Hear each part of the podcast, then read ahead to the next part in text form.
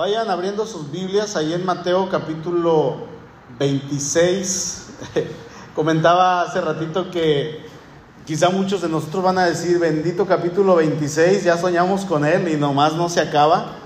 Llevamos probablemente en este capítulo ya como unos dos estudios y, a lo mejor van a decir, ya sueño con el capítulo 26, pues créanme hermanos que, que ojalá y soñaran con ese capítulo y con todos los capítulos de la Biblia y con cada versículo, porque cada verso ha sido de mucha, mucha bendición.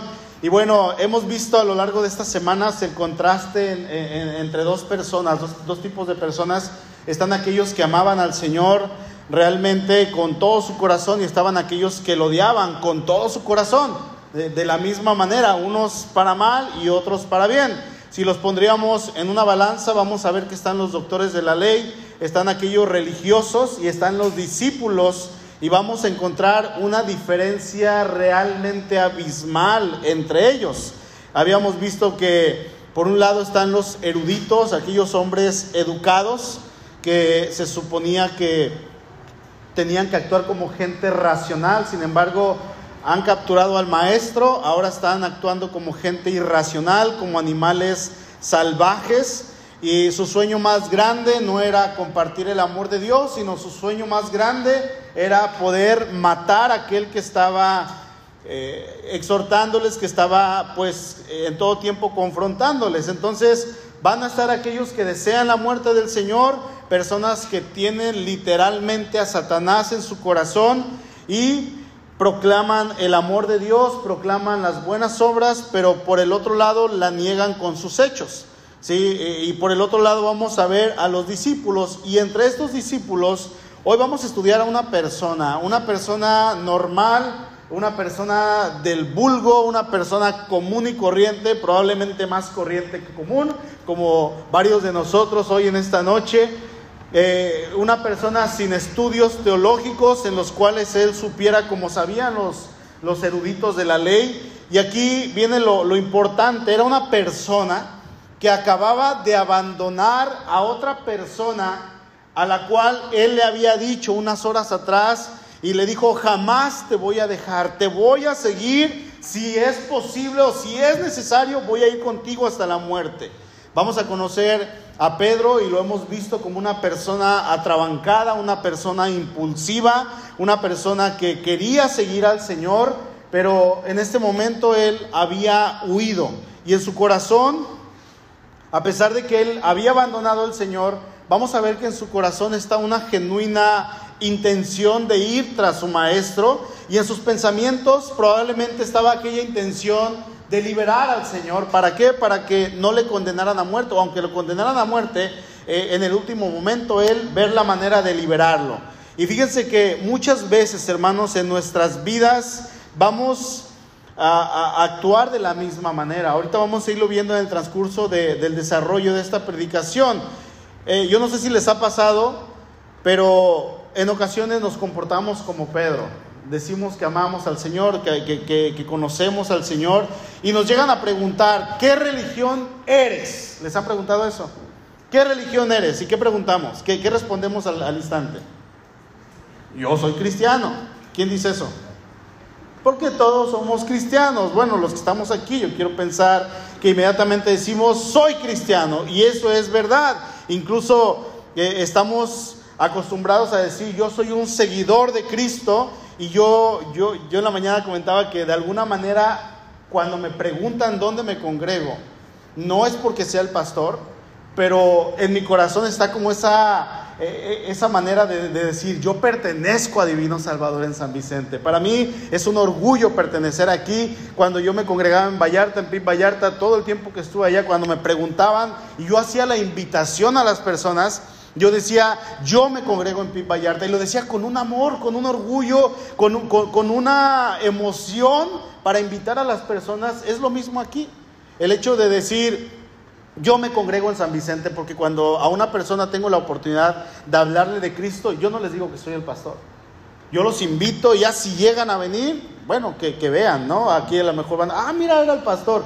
No, entonces no les digo porque como que se espantan de repente. Entonces, yo no les digo con el sentido de decir, yo soy el que pastor. No, no, no, no, no, eso no. Pero yo les digo con orgullo diciéndoles, yo amo la iglesia. Amo a las personas, amo el edificio aunque está todo a medias. Bueno, amo este lugar porque es donde nos congregamos, porque es la iglesia que Dios nos ha dado para que nosotros podamos alabar al Señor, lo que estábamos cantando ahorita, lo que estábamos haciendo ahorita, este lugar es que el, lugar que Dios nos ha dado para nosotros decir, Señor, tú eres el Señor, tú eres el Rey. Y entre todo aquello que decimos es que somos hijos de Dios. Yo soy hijo de Dios y muchos de nosotros en más de una ocasión estoy seguro que hemos llegado a decir, Señor, yo te seguiré hasta la muerte. Pero esto es real. Esto es algo real. Mateo capítulo 26, por favor, verso 58. Dice así, mas Pedro le seguía de lejos hasta el patio del sumo sacerdote y entrando se sentó con los alguaciles para ver el fin. Verso 69. Pedro estaba sentado fuera en el patio y se le acercó una criada diciendo, tú también estabas con Jesús el Galileo. Mas él negó delante de todos diciendo, no sé lo que dices. Saliendo él a la puerta, le vio otra y dijo a los que estaban allí, también este estaba con Jesús Nazareno. Pero él negó otra vez con juramento, no conozco al hombre. Un poco después, acercándose los que por allí estaban, dijeron a Pedro, verdaderamente también tú eres de ellos, porque aún tu manera de hablar te descubre. Entonces él comenzó a maldecir y a jurar, no conozco al hombre, y enseguida cantó el gallo. Algo que vamos a encontrar en la Biblia, tanto en el Antiguo Testamento y en el Nuevo, es que la escritura jamás, jamás omite el pecado de nadie.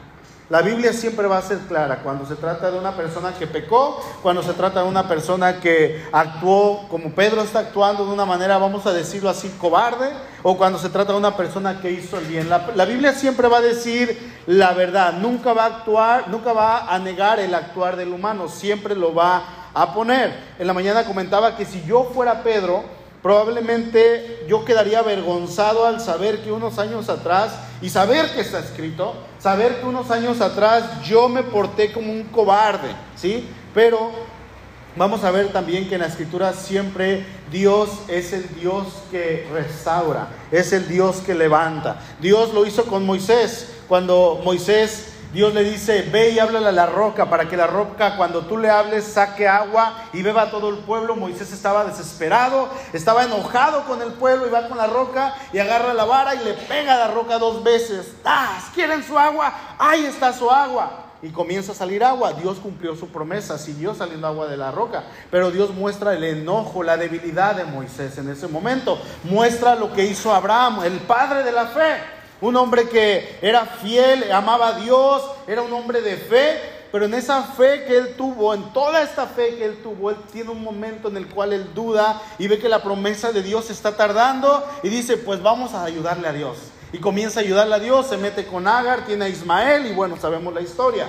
No omite tampoco lo que hizo, por ejemplo, el rey David cuando él tiene comete adulterio con Betsabé cuando él mata a Urias Eteo, cuando él tiene muchas mujeres, todo lo que David hizo, la Biblia nos lo relata a detalle.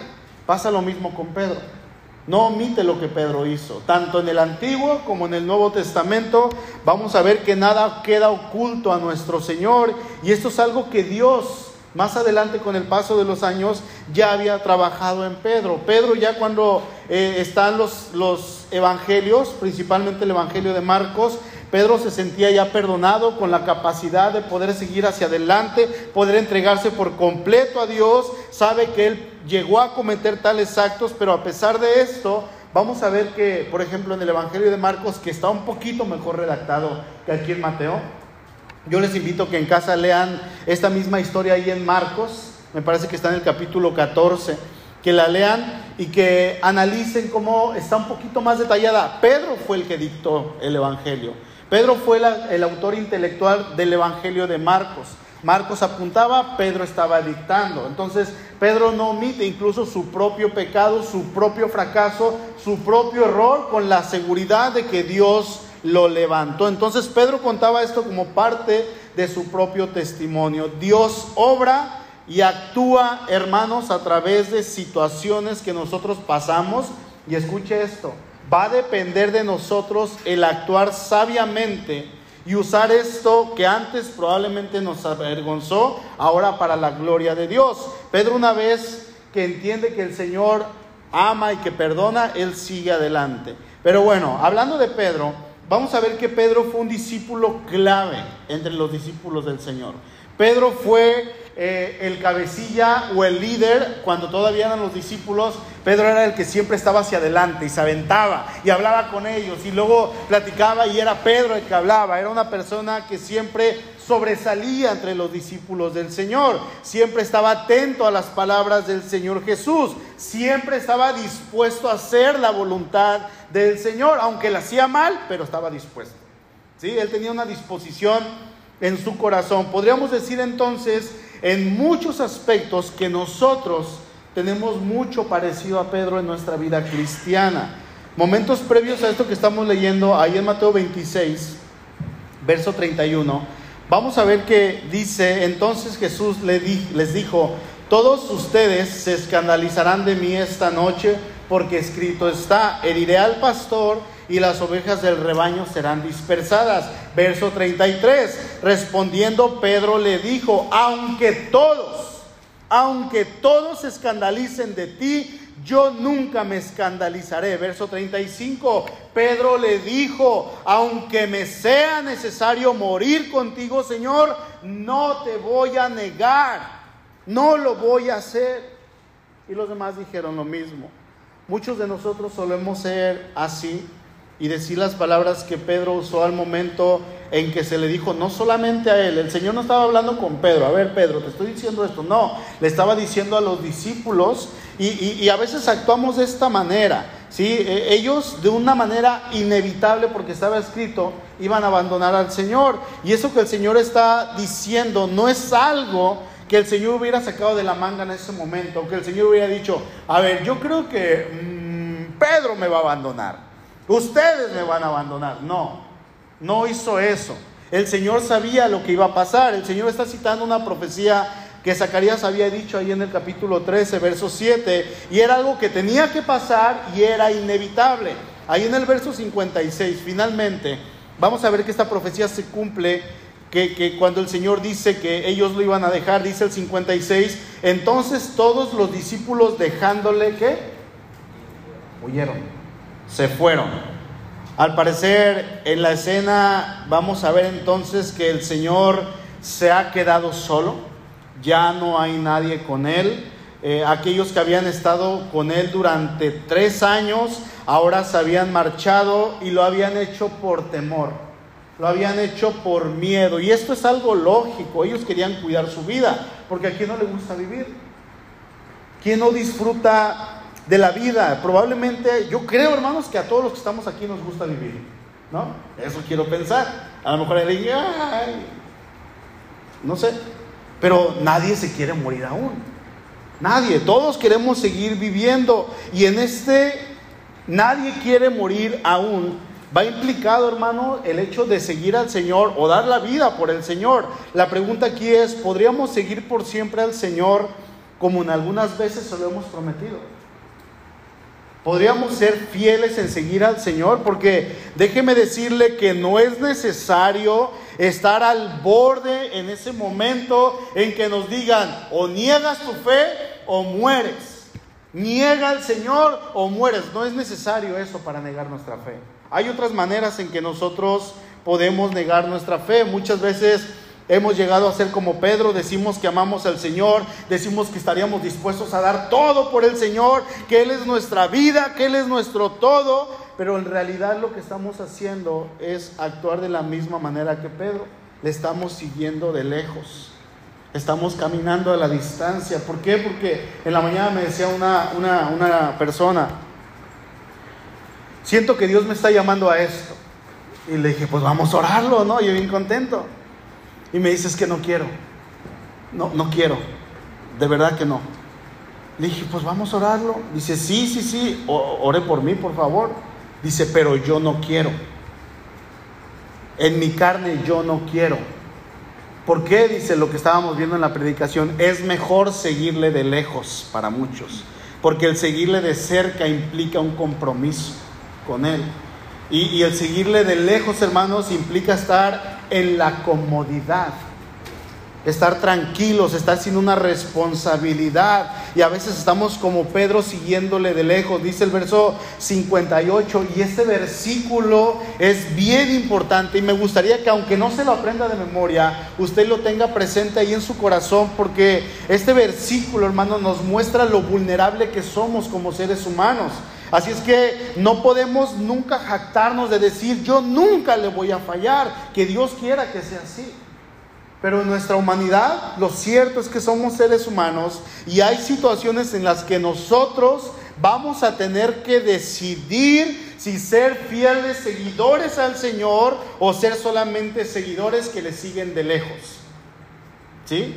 Verso 58 dice, mas Pedro le seguía de lejos y le siguió todo el camino hasta el patio del sumo sacerdote. Vayan buscando Juan capítulo 18, ahí en sus Biblias, no me pierdan Mateo. Ahí en Juan se nos va a dar un poco más de detalles sobre el momento en que Pedro está siguiendo al Señor. Dice el versículo 15. Y seguían a Jesús Simón Pedro y otro discípulo. Y este discípulo, está hablando de Juan, Juan habla de él en su evangelio como hablando de una tercera persona, dice, y este discípulo era conocido del sumo sacerdote y entró con Jesús al patio del sumo sacerdote. A Pedro no se le permite la entrada, solamente a Juan, porque Juan conocía a Caifás, que era el sumo sacerdote en este momento. Le abren la puerta a Juan y pásale, ¿no? Verso 16, mas Pedro estaba fuera a la puerta. Salió pues el discípulo que era conocido del sumo sacerdote y habló a la portera e hizo entrar a Pedro. Hasta aquí vamos a decir que todo está bien.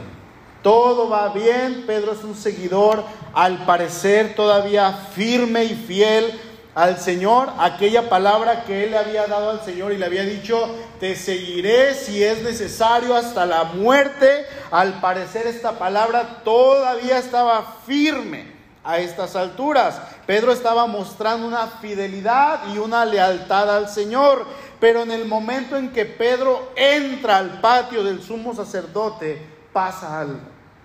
Y es aquí donde comienzan las pruebas para Pedro. Él había estado en el seno del Señor, bajo la sombra del Señor, bajo la protección del Señor durante tres años ni los sacerdotes, ni los líderes, ni los fariseos, ni los saduceos, ni los herodianos, ni los soldados, nadie había podido con el Señor. Así es que Pedro estaba como bajo la protección de papá, ¿no? Así que aquí no pasa nada. A ver, díganme algo, yo estoy con el Señor y el Señor a todos los había hecho callar y los había mandado lejos, órale. Y Pedro hasta ese momento estaba bien, se le había hecho una promesa al Señor y va todavía firme hasta este momento, pero cuando él entra, Aquí comienzan las pruebas. Y eso pasa para nosotros. Cuando estamos bien, cuando estamos siguiendo al Señor con todo nuestro ser, cuando estamos diciéndole, Señor, yo voy caminando bien contigo, Señor, me estoy congregando, ya viste que ya llevo mis cuatro semanas sin faltar a la iglesia, Señor, estás viendo que estoy orando, Señor, estoy leyendo mi Biblia, Padre, ya le comenté a mis compañeros de ti, ya le hablé a tres en este último mes acerca de ti, cosa que no había hecho durante años. Me estoy comprometiendo, estoy orando con mi esposa, estoy hablando con mis hijos acerca de Dios, estoy haciendo las cosas bien. Y cuando estamos haciendo las cosas bien, resulta que vienen las pruebas, vienen las tribulaciones que Dios permite, hermanos, y comienza lo difícil para nosotros y nos ponemos en la misma situación en la que se encontraba Pedro en este momento. Dice el verso 17, entonces la criada portera dijo a Pedro, ¿no eres tú también de los discípulos de este hombre? Dijo él, no lo soy. No, para nada, ¿cómo crees? Estás loca. Y el Señor le había hecho una promesa a Pedro que se tenía que cumplir sí o sí, así como la promesa de que todos lo iban a dejar e iban a huir, el Señor le había dicho, aunque, eh, perdón, todos se van a ir, tú me vas a negar, Pedro. Y, Pedro le había dicho, Señor, aunque todos se escandalicen de ti, aunque todos te nieguen, aunque todos huyan, yo no lo voy a hacer, te lo prometo. No lo voy a hacer. Pero el Señor Jesús conocía a la perfección el corazón de Pedro. Y le dijo ahí en Mateo 26, 34, de cierto te digo que esta noche, antes que el gallo cante, me negarás tres veces. Entonces viene esta mujer, abre la puerta a Pedro e inmediatamente y en automático Pedro responde a la señora que le acaba de abrir y le dice, yo no soy discípulo de Jesús. Yo no sé lo que dices, mujer. Pasa Pedro en ese momento y quiero que imaginemos esta escena. Fíjense, vemos a un Pedro en este momento que ya tiene cierta adrenalina en su corazón, en su cuerpo. Yo no sé si les ha pasado que de repente les cachan en algo que, no tenían que cacharles porque estaban haciendo algo mal, ¿no? O, algo que no querían que se dieran cuenta y, el corazón se acelera, comienza a latir rápido y nuestra respiración se agita. Y empezamos, Pedro estaba en esta situación y su cuerpo ya estaba así como que a la defensiva y en ese momento así como que atento a lo que iba a pasar. Y, Pedro entra a este lugar, yo quiero pensar que entró un tanto sospechoso como mirando a todos lados, yo no sé si su túnica tenía una capucha, pero si tenía capucha se puso la capucha y entra sospechoso. Y la gente lo ve y se le queda viendo y este que trae y el otro sintiendo todas las miradas enfrente de él cuando nadie lo estaba mirando. ¿Por qué? Porque ya había hecho algo que no tenía que hacer. Él había negado al Señor. Ahora, era de noche, era de madrugada, hacía frío y él entra y pasa al fondo, se acerca a aquellos varones que estaban calentándose al fuego, una fogatita que estaba ahí bien rica porque estaba el clima muy frío. Y ahí en Juan, volviendo a Juan 18, 18, Dice, y estaban en pie los siervos y los alguaciles que habían encendido un fuego porque hacía frío y se calentaban. Y también con ellos estaba Pedro en pie calentándose. Pedro ya negó una vez. Volvamos a Mateo 26, por favor. Verso 69, vamos a leer desde arriba. Dice, Pedro estaba sentado fuera en el patio y se le acercó una criada diciendo, tú también estabas con Jesús el Galileo. Mas él negó delante de todos diciendo, no sé lo que dices. Saliendo él a la puerta le dio otra y dijo a los que estaban allí, o sea, ya no le dijo a Pedro, sino le dice a las personas, ¿no? Ahora sí que la señora llevó el chisme. Dice, hey, también este estaba con Jesús el Nazareno. Qué mal, qué mal para Pedro. Pero él negó otra vez con juramento, no conozco al hombre. Pregunta, ¿cómo podemos negar al Señor? ¿De qué maneras podemos dar a entender que somos personas que le estamos siguiendo de lejos? En otras palabras, ¿de qué manera damos a entender que somos seguidores cobardes? Ahorita vamos a responder esta pregunta, pero ¿por qué digo cobardes? Bueno, ahí en Mateo capítulo 11, verso 12, y está bien fácil que se lo aprendan de memoria porque es Mateo 11, 12, ¿sí? Así, así yo, ¿cómo se dice? Pienso los versículos y me los aprendo. Mateo 11, 12. Desde los días de Juan el Bautista hasta ahora, el reino de los cielos sufre violencia y los violentos lo arrebatan, se los leo en la NBI. Desde los días de Juan el Bautista hasta ahora, el reino de los cielos ha venido avanzando contra viento y marea, y los que se esfuerzan logran aferrarse a él. Hermanos, el reino de los cielos no es cualquier cosa. Si usted se dice cristiano, déjeme decirle que usted se metió a un lugar que es sumamente difícil. No es cualquier cosa. Si usted no está dispuesto a pagar el precio, lo más seguro es que a través de toda su vida usted se esté dando de topes y topes y topes contra la pared, topes contra el golpe, caídas, raspadas.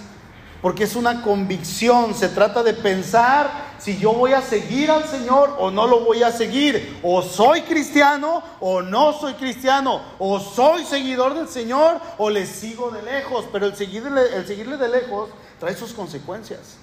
Va a traer cosas que no nos van a agradar, cosas que no son buenas y que nos van a hacer pecar. ¿Por qué? Porque no estamos a un lado del Señor, sino que venimos de lejos. Y eso no nos va a convenir. Hace unos días yo estaba pensando en esta iglesia específicamente, Divino Salvador. Yo no sé si este edificio, este lugar, este terreno, va a ser un lugar en el cual se predique la palabra durante los próximos 100 años.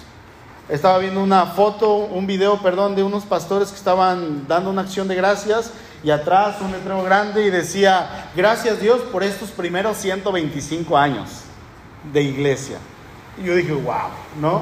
Y si ustedes van allá a la primera iglesia bautista de Monterrey, es una iglesia que tiene como 150 años es de los edificios más antiguos de Monterrey y están las piedras que, que, grabaron con cincel y ahí están, las, las quitaron y las pusieron y están a la entrada. Está muy bonita la iglesia, un edificio que tiene como 150 años. Generaciones y generaciones de cristianos han pasado por ese lugar. Yo no sé si este lugar va a durar tanto tiempo, porque nosotros vamos a estar aquí unos años y luego el Señor nos llama o nos movemos, yo no sé. Pero supongamos que que envejecemos en este lugar y nuestros hijos van a crecer aquí en el pueblo, en, el municipio. Pero yo me preguntaba, ¿nuestros hijos estarán aquí cuando ya irán creciendo? Mis nietos, si mi niña sigue aquí en este pueblo y Dios no la mueve a otro lugar, mis nietos irán a crecer en este lugar. Porque Déjeme decirle, hermano, que eso depende de nosotros. Eso depende de la enseñanza que nosotros les demos a nuestros hijos. Porque si nosotros dejamos de congregarnos, decimos, ya no soy cristiano, yo ya no quiero saber nada de la fe, el pastor no me saludó, quise saludar a Isaí, le pedí un favor y no me lo hizo. No, no, no, todos los cristianos son una bola de hipócritas, ya no quiero saber nada de la iglesia y dejamos de venir, negamos la fe. Bueno, nuestros hijos van a pagar las consecuencias. ¿Sí? Nuestros nietos ya ni en cuenta con el cristianismo. Eso va a depender de nosotros.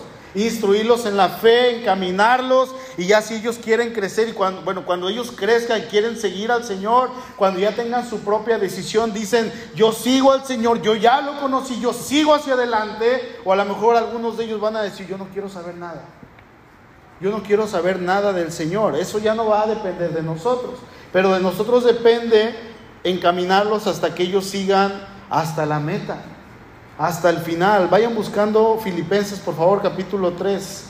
De nosotros va a depender, hermanos, tener esa convicción de seguir al Señor durante todos los días de nuestra vida. Todos los días, durante toda la vida. ¿Cuánto es toda la vida? Toda la vida. Así de sencillo.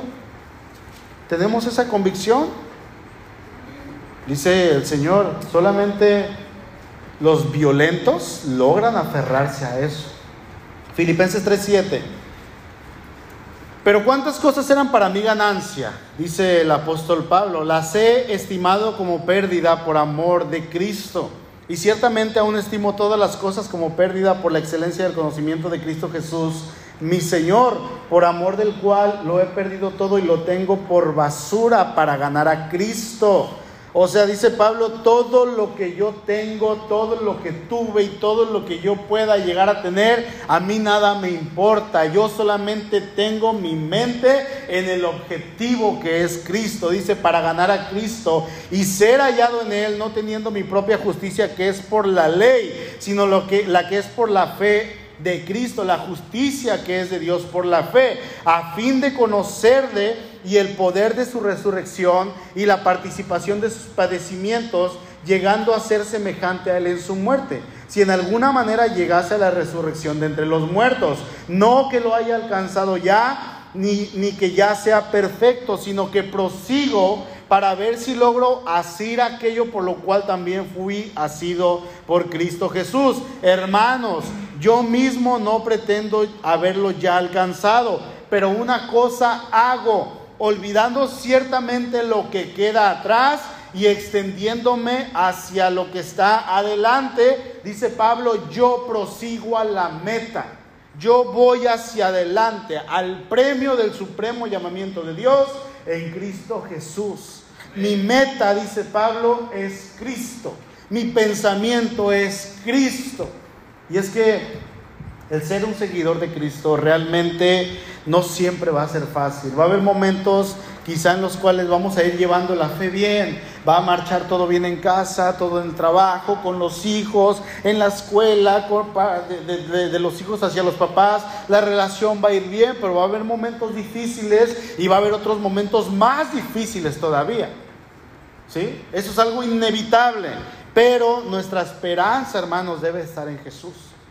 Eso no debe de cambiar. Nuestra meta debe de ser Jesús. Eso no debe de cambiar nunca. El Señor, volvamos a Mateo, el Señor lo dijo de otra manera ahí en Mateo capítulo 10.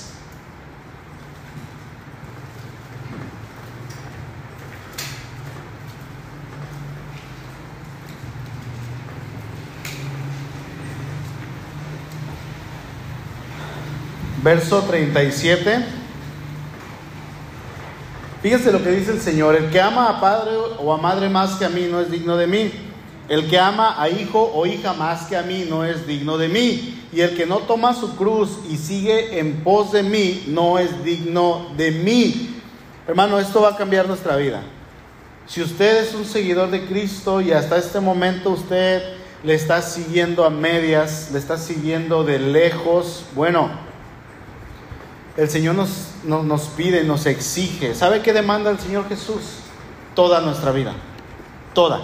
Él no nos pide un porcentaje, no nos dice, a ver, quiero que me des el 20%, quiero que me des el 30%, dame el 50%. No, Él quiere toda nuestra vida. Cuando dice el que no ama a padre o a madre, eh, en otros versículos dice el que no aborrece a su padre o a su madre. Y no es que digas, mamá, te aborrezco porque amo a Cristo. No, no, está hablando de amar menos. Si tú amas más a tu mamá que a Cristo, entonces no eres digno de Él. Tienes que amar más a Cristo que a tu mamá. Tienes que amar más a Cristo que a tus hijos. Tienes que amar más a Cristo que a tu esposo, a tu esposa. Eso es lo que dice el texto. Así como nosotros nos regimos por un tiempo antes de Cristo y después de Cristo, ¿no? Estamos en el 2022 después de Cristo. Cuando leemos, por ejemplo, un Isaías, en el año 700 antes de Cristo, el tiempo se partió, ya no fue lo mismo. Nuestra vida antes de Cristo debe de ser igual. Nosotros éramos alguien antes de Cristo o no éramos nada antes de Cristo y ahora en Cristo, después de Cristo, ya debe haber un cambio, ya no tenemos que ser iguales, ya no tenemos que vivir de la manera igual a la que antes vivíamos. Entonces, también en nuestra vida hay un antes de Cristo y un después de Cristo. Y el después de Cristo se tiene que notar muchísimo. Amén. Tenemos esa responsabilidad como hijos de Dios y miembros de la familia de Dios, el comportarnos como miembros de la familia de Dios. Si yo soy miembro, no de esta iglesia, que usted es miembro de esta iglesia, pero si yo soy miembro de la familia de Dios, como la Biblia me lo dice, entonces yo no me puedo comportar como un miembro de la familia de Satanás. No puedo, hermano, simplemente eso es algo imposible, porque el Espíritu de Dios ya habita en mí. Porque Cristo ya hizo la obra en mí. Entonces yo me tengo que comportar como alguien de la familia de Dios santa, santo, apartado, viviendo para el Señor. Y ahorita vamos a seguir viendo esto. El seguir al Señor, hermano, es un compromiso de por vida. ¿Cuánto? De por vida. No es un club. No les dimos su tarjeta de membresía, ahí te va Panchito y expiran tres años. No, no es eso. Cuando usted es miembro de la familia de Dios, es miembro de por vida, por toda la eternidad. Eso es lo que nos dice la palabra. Así es que el seguir al Señor es un compromiso de por vida, porque si mi compromiso es irregular, si mi compromiso es a media, si mi compromiso es un compromiso sin compromiso, pues entonces no hay compromiso. Y yo voy a estar en la misma situación que se encontraba el, discípulo Pedro, en ese momento no apóstol. ¿Cómo? Siguiéndole de lejos, caminando a la distancia, viéndolo cómo lo llevan, escondiéndome entre los árboles, escondiéndome entre la gente, en los postes, en las puertas, que no me vean. Cristianos de la secreta. Y eso no es posible. Pedro tenía buenas intenciones al seguir al Señor. De hecho, los doce discípulos, a excepción de Juan, pero ahorita no estamos hablando de Juan, se habían ido, lo habían abandonado. Y, Pedro hasta este momento, podríamos decir, se estaba mostrando como el más fiel porque los demás huyeron los demás se fueron. Muy probablemente en su corazón Pedro ya estaba en su mente organizando un plan sobre cómo rescatar al Señor. Y él cuando entra se queda afuera y dice, rayos, ¿cómo voy a entrar? ¿Cómo le hago para que me dejen entrar? ¡Ahí está Juan! ¡Juan! ¡Juan! ¿No? Y, lo ve Juan, oh, déjenlo pasar, es mi conocido. Entonces este Pedro entra y comienza a ver los puntos de salida. Ahí hay una puerta, acá hay otra puerta, ahí hay una ventana.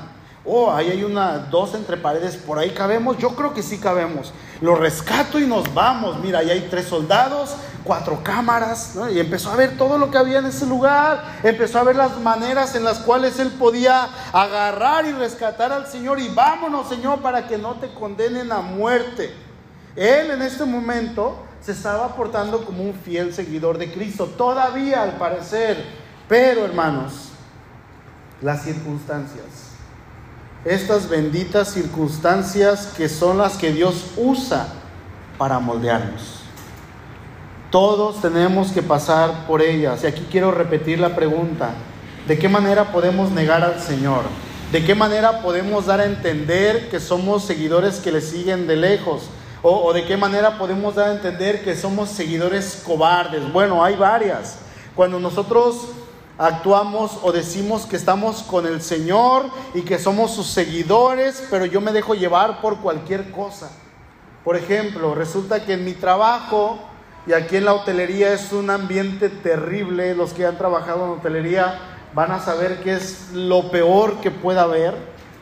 Eh, el ambiente, las groserías, los compañeros, las llevadas, eh, las infidelidades, el adulterio, el alcohol, las drogas, todo esto. Bueno, yo a lo mejor quiero hablar con mis compañeros, pero yo sé que si me comporto de una manera cristiana, yo no voy a embonar con ellos. Entonces lo que hago es mezclarme con ellos, hablar como ellos, participar en el cotorreo o en aquello que ellos participan para yo ser aceptado dentro de su círculo. Saliendo de trabajar me dice, oye, pues vente, vente, vamos a tomarnos una cervecita. Pues vamos, nada más para acompañarnos y después les comparto de Cristo.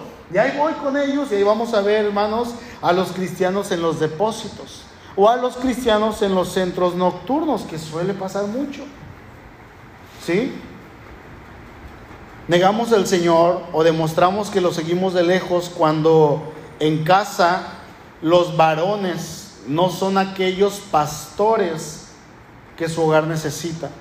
Cuando el varón no es aquel pastor que la hermana necesita que sus hijos necesitan. Negamos al Señor cuando ustedes hijos viven con sus padres y no obedecen, no se someten a lo que sus papás dicen.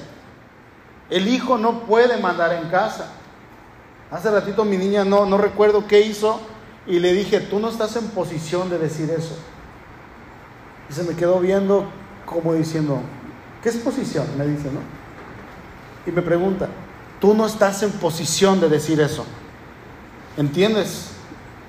Sí. Los hijos tienen que respetar. De esa manera, si no lo hacen, estamos negando o estamos siguiendo de lejos al Señor. Cuando la mamá no se somete a su marido, la esposa quiere gobernar. Cuando la esposa dice, aquí se hace lo que yo diga, en mi casa yo mando, aquí mis chicharrones truenan, porque así se llevó en mi casa con mi papá y con mi mamá, es lo mismo en esta casa. No, la Biblia no dice eso. Cuando nosotros rompemos el esquema bíblico no hay bendición. Cuando nosotros eh, queremos hacer nuestra voluntad y no lo que dice la Biblia, yo estoy siguiéndole de lejos y no voy a ver la bendición. ¿Sí? ¿Qué más? Cuando el esposo no ama a su esposa, cuando mis vecinos hacen algo que no me agrada y yo voy y me peleo con ellos y les grito, les ofendo, sigo de lejos a Jesús cuando mi vocabulario es todavía insultante. Hace unos días, no sé, no recuerdo, gracias a Dios sé que se movían las cosas en este sentido. Pero eh, Suri vio, íbamos pasando y, un hermano, una hermana se medio tropezó. ¡ay! ¡pip! ¿No? La grosería. Y yo siempre se los he dicho y es algo que tengo comprobado, que, que cuando hay un susto o una persona se va a caer, lo primero que sale de su boca, eso habla de la manera en que habla cuando no está en la iglesia. Eso nos dice la manera en que habla. ¿no? Si se tropieza, ¡ay Dios bendito! Ah, mira un cristiano. Pero, pero si dice, ¡ay! Pip! ¿No? Ahí hay un problemita en su manera de hablar. Si los espantas, llegas y ¡tas! ¡Ay, Dios bendito, Santo Señor Jesucristo! Eso es bueno. Pero, ¡ay! Se sale un insulto.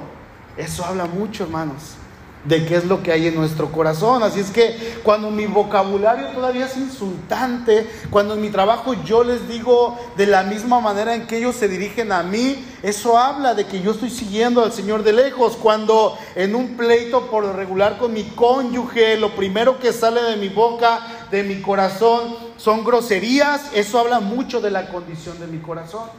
Estoy siguiendo de lejos al Señor. No, no, no nos sometemos y no sometemos nuestra propia carne y decir, no voy a hacerlo y voy a tratar de, aún mis pensamientos los llevo cautivos a Cristo.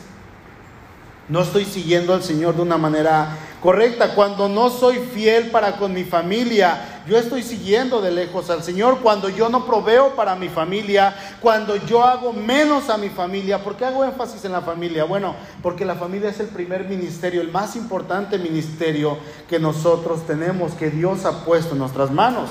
Si es mamá soltera, bueno, su familia es el ministerio más importante. Si hay un varón en la casa, eh, su familia es lo más importante. En la mañana comentaba que, el Señor me ha llamado a, ser su pastor en esta iglesia, predicar, visitar, exhortar, animar, empujar, todo, etcétera, lo que quieran agregarle. Pero antes que todo esto, hermanos, está mi esposa y está mi niña. Ellos son mi familia y es el ministerio más importante. Ya lo demás es después. Si yo me digo seguidor de Cristo, entonces yo tengo que ser congruente porque muchas veces descuidamos a la familia. Y en la familia los hijos no se someten a los papás. Si alguien de aquí, de los jóvenes, vive con alguien en casa, tiene que someterse a esa casa, a menos que viva solo. ¿Sí? Funciona esa familia. Dios no es incongruente, Él nos pide que seamos sus seguidores y que lo hagamos de una manera de verdad.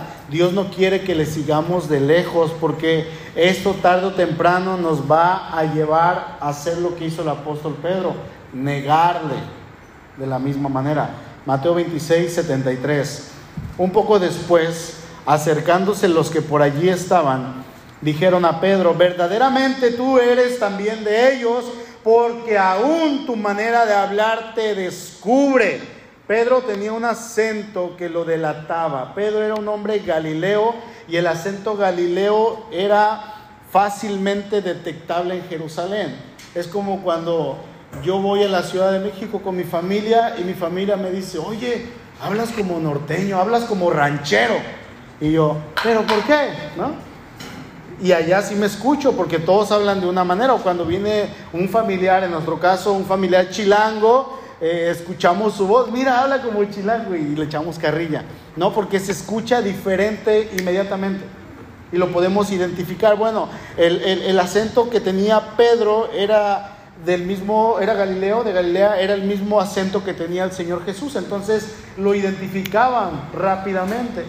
Llega una persona y nos dice bomba, ah, ¿de dónde vamos a decir que es? ¿De Yucatán? ¿No? ¿Por qué? Porque sabemos y conocemos algunos acentos. Entonces sabían que era una persona Galilea, que era alguien que estaba con el Señor. Verso 74.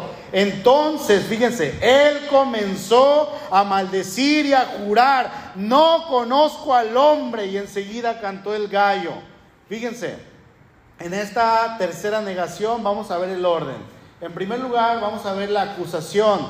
Tú también estabas con Jesús el Galileo. Negación delante de todos. No sé lo que dices. Acusación. Este estaba con Jesús de Nazaret, verso 71. Negación con juramento. Yo no conozco al hombre. Mira, te lo juro por el pescadito. Ahí está la señal del pescadito. Te lo juro, yo no lo conozco. Tercera acusación, verdaderamente tú también eres de ellos porque aún tu modo de hablar te descubre. Negación con maldiciones y con juramentos. No conozco al hombre. Estamos viendo entonces, hermanos, a un hombre que de este momento estaba siguiendo solamente a Jesús de lejos. ¿Qué es lo que faltaba para que se viera la manera en que estaba siguiendo al Señor? Una circunstancia que exhibiera la manera o la actitud de su corazón. Simplemente faltaba algo para que se viera quién era Pedro. Estamos viendo a Pedro de esta manera. ¿Había temor en él? Sí. ¿Era algo natural y normal? Sí, claro que sí. Pero por el otro lado no podemos culpar a Pedro por lo que hizo, porque hermanos, yo estoy seguro que todos y cada uno de los que estamos aquí en este lugar somos vulnerables a pasar por lo mismo que Pedro pasó. De la misma manera, sin embargo, más adelante vamos a ver que Pedro es perdonado por el Señor, es restaurado por el Señor. Mire hermano, concluyo ya con esto. Regálame ya nada más unos minutos. En este momento, este Pedro al que estamos leyendo no tenía el Espíritu Santo. Y aún así él mostró un gran amor por el Señor. ¿Se equivocó? Sí, por supuesto que sí. Pero ¿cuántas veces usted y yo no hemos negado al Señor de otras maneras? ¿Cuántas veces no hemos seguido al Señor de lejos así como Pedro lo hizo? ¿Cuántas veces, hermanos, cuando se supone que usted y yo deberíamos de ser guerreros firmes y fieles del Señor estando ahí y decirle, Señor, heme aquí, aquí estoy, voy a hacer tu voluntad, no importa lo que venga? porque es lo que le hemos prometido. O a lo mejor soy el único que le he prometido eso y que ha fallado. Aquí estoy, Señor, te voy a dar hasta mi vida y fallamos y pecamos y se nos olvidan nuestras promesas. Entonces yo creo que en todo tiempo le estamos fallando. Sin embargo, ¿sabe algo, hermano? Nuestro Dios es fiel y Él se mantiene fiel para con nosotros. A diferencia de Pedro, Dios nos ha dado su Espíritu Santo y el Espíritu Santo es el que nos empuja, el que nos motiva, el que nos da la fuerza, el que nos dice, sigue adelante y te caíste, vente, te levanto, vamos hacia adelante, yo estoy contigo, no te voy a dejar, vamos, no me sigas de lejos, vamos hacia adelante. Yo pregunto, ¿quieres ser un hombre, una mujer que se mantenga siguiendo fielmente a su Señor? que no lo niegue, que, no lo siga de lejos. Hermanos varones, ame a su familia. Hermana, ame a su familia. Hermano, ame a su esposa. Hermana, ame a su esposo. Jóvenes, sométanse a sus papás, obedezcan, tiendan la cama. Se va a volver a descender, pero tiendanla. ¿sí? Si les dicen que hagan algo, háganlo. Y les recuerdo, si están bajo el techo de papá o mamá, no están en posición de, de, mandar, no, están en posición de obedecer. Hermana, respete a su marido, por favor. Hermano, provea para su casa. Pórtese como un cristiano verdadero, sea responsable en su trabajo, no falte por cualquier cosa y menos falte por venir a la iglesia. Por favor, no falte porque tiene que venir a la iglesia. ¿Por qué? Porque un cristiano que dice, ay, yo mañana no vengo porque yo pedí el día y tengo que ir a la iglesia y falta la iglesia, ¿qué testimonio va a dar? ¿Cómo le va a hacer? Bendito Dios que aquí nos ha dado dos servicios, ¿no? En la mañana decía, ahorita está lleno porque todos ustedes tienen la bendición de descansar, pero en la noche viene otro grupo que probablemente ahorita está trabajando porque no faltaron a su trabajo, y saben que en la noche pueden venir a la iglesia. En la mañana estaba lleno el servicio, gracias a Dios, completamente lleno. ¿Y ustedes por qué no estaban? Porque muchos de ustedes trabajaron. Responsabilidad, testimonio. Muchas veces quise faltar a mi trabajo, no saben cuántas. Muchas, y, muchas de ellas eran por ir a la iglesia, por ir a un campamento. Casi siempre los campamentos, los campamentos fui pero las actividades con los jóvenes y esto, y a veces no podía. Y yo decía, hoy sí falto. Y mi carne me levantaba mi propio cuerpo y vete a trabajar. En Navidad, cuando trabajé de noche, en Navidad, Año Nuevo, trabajaba, yo pasaba el Año Nuevo en el trabajo. a las 12 de la noche y me daba una tristeza, pero no podía faltar. ¿Por qué? Porque tenía que dar testimonio. Ocho años, ni una falta, ni una.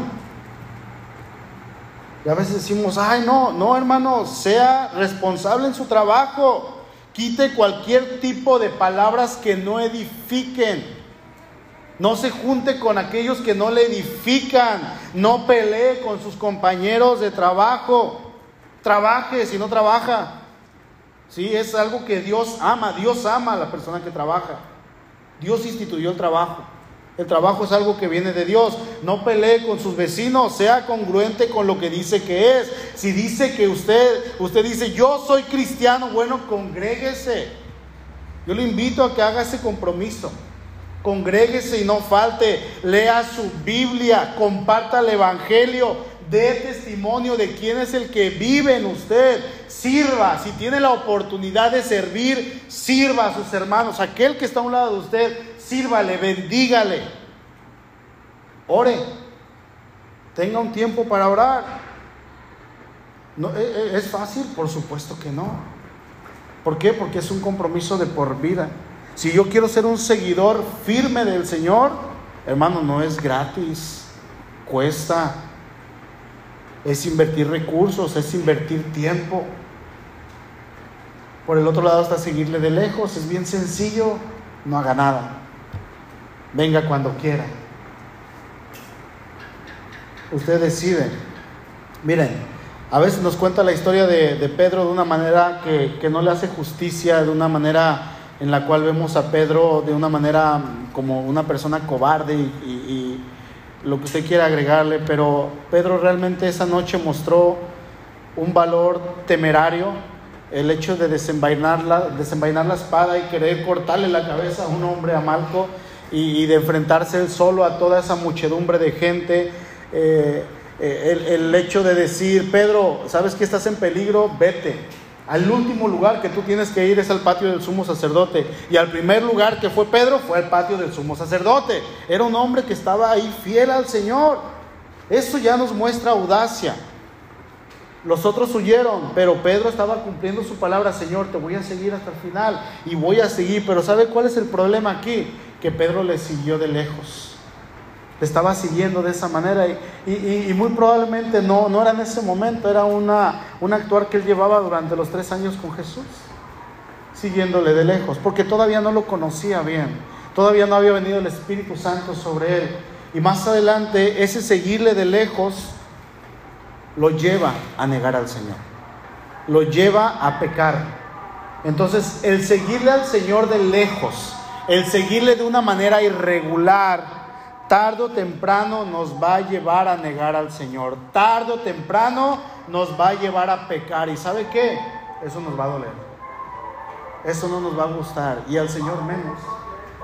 Así es que, hermano, no esperemos que nos pase esto. Si de alguna manera usted está notando en su corazón que está siguiendo al Señor de lejos, aún es tiempo de arreglarlo y de ponerse a cuentas con el Señor. Aún es tiempo de decirle, Señor, yo ya no quiero ser un seguidor de lejos, ser un seguidor mediocre, ser un seguidor que te va a negar más adelante. Yo quiero hacer un compromiso. ¿Le parece bien si lo hacemos? Amén. Amén. Cierre sus ojos, por favor. Voy a invitarle que se ponga de pie.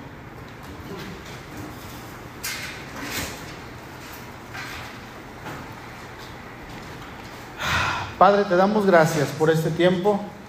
Gracias por tu palabra, Dios. Tu palabra es viva, es eficaz, Señor. Nos sigue confrontando, nos sigue llamando a la santidad, nos sigue llamando al compromiso para contigo. Y hoy, Señor, en esta noche, tu palabra nos sigue invitando, Dios, a seguirte. Pagaste el precio en aquella cruz. Tú diste todo, Señor, de ti para salvarnos. Y hoy, amado Dios, nosotros estamos aquí en este lugar y te damos gracias porque tu palabra sigue edificándonos. Tu palabra sigue llenándonos, Dios. Tu palabra sigue siendo suficiente. Dios, si en algún momento te hemos seguido de lejos, queremos pedirte perdón. Si en este momento, Dios, te estamos siguiendo de lejos, queremos pedirte perdón. Rogarte, Dios, que nos perdones y hacer un compromiso contigo. Un compromiso de seguirte fielmente, no de lejos, sino cerca de tal manera que podamos decir, como decían aquellos siervos tuyos, heme aquí Señor, aquí estoy. Yo no quiero que llegue el momento, si es que a lo mejor ya llegó, en el cual yo te niegue, en el cual Señor, yo con mis actos te niegue, en mi casa, en mi familia, en mi trabajo, en mi propia vida personal, yo te esté negando con mi manera de actuar. No permitas, Dios, que eso pase conmigo. Sino todo lo contrario, Dios, que yo pueda ser un seguidor fiel, firme, que vaya hacia adelante contigo, no importando las circunstancias, no importando lo que venga. Estar firme, Señor, delante de ti. Y sí, Señor, en algún momento yo voy a caer. De eso podemos estar seguros, hermano, que vamos a caer. Pero ahí en tu corazón, dile al Señor, Dios, a pesar de que yo caiga, yo sé que tú me vas a levantar. Yo sé, Señor, que contigo estoy seguro. No importa que vengan problemas, adversidades, yo contigo estoy seguro. Señor, estoy en tus manos. Te doy gracias por tu palabra. Bendice a tu iglesia, Dios. A cada uno de mis hermanos aquí presentes, sé tú obrando, Señor. Sé tú trayendo una bendición sobre nuestras vidas. Que podamos entregarnos por completo a ti. Que no estemos en la posición en la que Pedro se encontraba en este momento, siguiéndote de lejos, negándote. Y aún así, Señor, tú mostraste un amor para con Pedro y ese mismo amor lo muestras para con nosotros. Gracias Dios. Gracias. Bendice a tu iglesia, Señor. Estamos en tus manos. Dios, sigue orando ahí en tu lugar, hermano. Señor, si alguien no te conoce aquí, si tú vienes a este lugar sin conocer a Dios y no tienes a Cristo en tu corazón, yo no sé.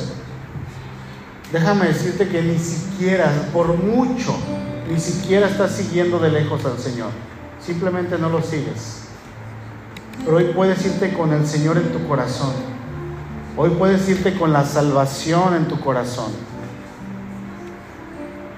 ¿Qué tienes que hacer? Pedirle perdón ponerte a cuentas con Él, todos los pecados que tú has cometido, que tú conoces, decirle, Señor, los pongo delante de ti, te pido perdón. Ya no quiero vivir como yo he vivido, sé que tú enviaste a Jesucristo a morir por mí y quiero vivir por ti, Dios, y para ti. Señor Jesús, que a través de tu Espíritu Santo vengas y habites en mi corazón vengas y transformes mi vida, vengas y cambies mi vida. Aquí estoy, Dios, quiero ser tuyo y quiero comenzar a seguirte a partir de esta noche. Padre, gracias por tu palabra. Gracias por tu amor, por tu bondad, por tu fidelidad. Estamos en tus manos, Dios, y a ti la gloria y la honra por siempre. En Cristo Jesús. Gracias Dios. Amén. Amén.